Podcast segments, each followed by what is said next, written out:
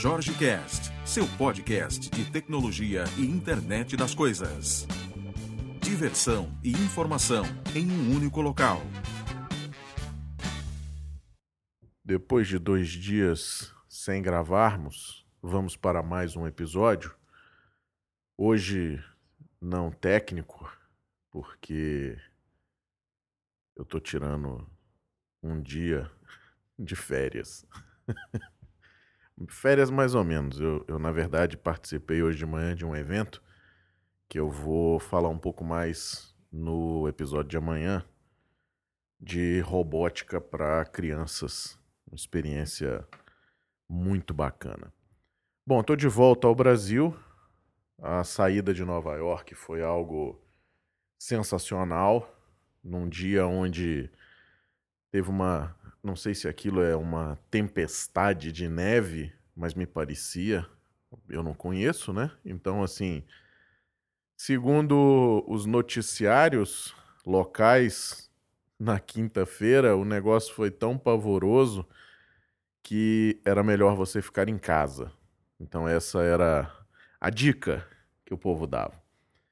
Eu estava com voo às 8 da noite no JFK saí de casa, tentei sair de casa ao meio-dia, mas eu só consegui um carro para me levar até o aeroporto às 2h40 da tarde.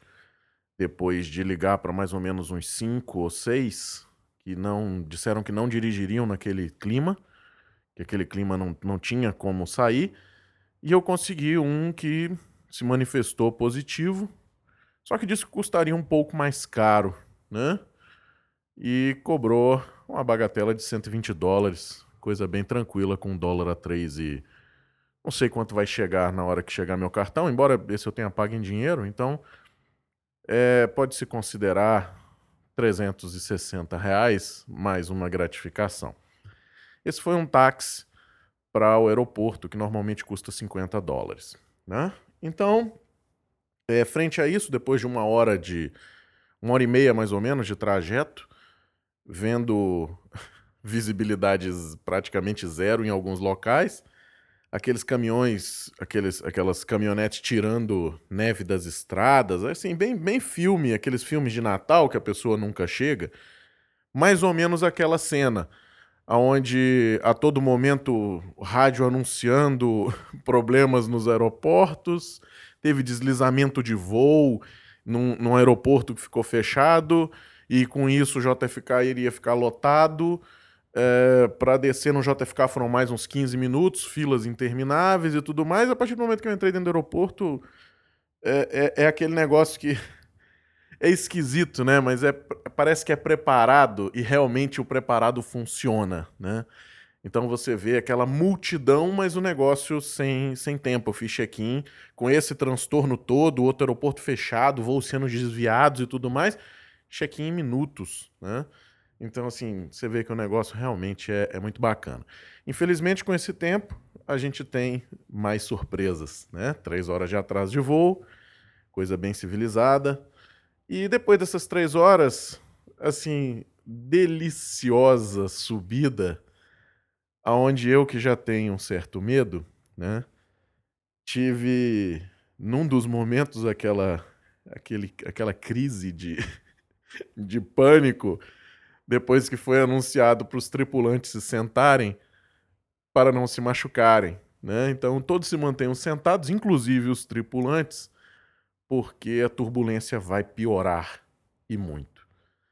E aí, nesse momento onde você está naquela montanha russa sem a menor expectativa de que vai durar somente 50 segundos, você se caga literalmente. Para quem tem medo da parada, sabe bem o que eu estou falando, né?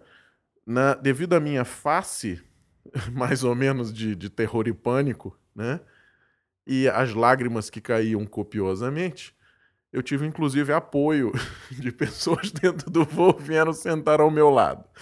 Então, assim, veio uma, uma, uma moça sentou do meu lado para oferecer os préstimos, ajuda naquele momento de pânico. Também estava se cagando, mas viu que eu estava num nível um pouco mais hard, né?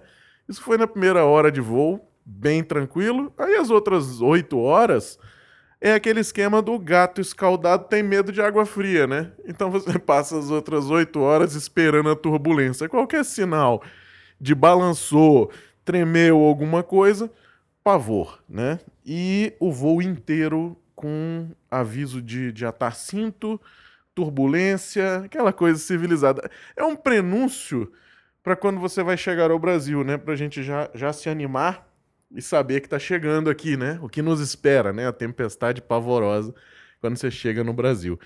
Aí você chega aqui, liga o noticiário é só desgraça. Impressionante, velho. É só tristeza. É só coisa pavorosa. Eu não sei se a mídia faz de propósito ou se realmente a realidade é tão pavorosa assim, né? Mas o negócio está caminhando. Bom, cheguei ontem, ontem não deu para gravar, no dia também não deu para gravar, o negócio foi muito, muito transtorno para chegar em aeroporto e tudo mais, né?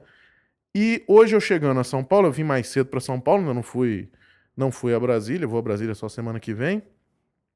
Eu participei de um evento muito bacana, o Devox, para crianças, que era uma praia que eu já tinha participado de, de um evento antes e queria estar tá nessa nessa dinâmica, né? E que é uma coisa extremamente divertida. Amanhã eu tô de novo, né? São dois dias de evento, então eu vim para São Paulo para isso e amanhã eu vou continuar falando sobre, sobre esse evento.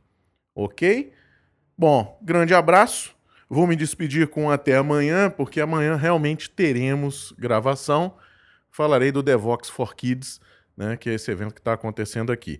Durante a próxima semana, durante as próximas duas semanas, eu estarei aqui em São Paulo também. Estou num, num, treinamento aqui com, com cliente e vou estar tá passando mais, mais coisas e vamos voltar para o nosso dia a dia de, de tecnologia. E eu tô com algumas novidades legais aí para falar, principalmente de, de IoT, né? que é o que a gente sempre fala aqui. Mas por incrível que pareça, tem coisa nova. Aliás, surge coisa nova todos os dias, né? Hoje eu estava lendo uma matéria muito, muito interessante, mas vou deixar isso para os próximos episódios. Grande abraço, muito obrigado pela sua audiência.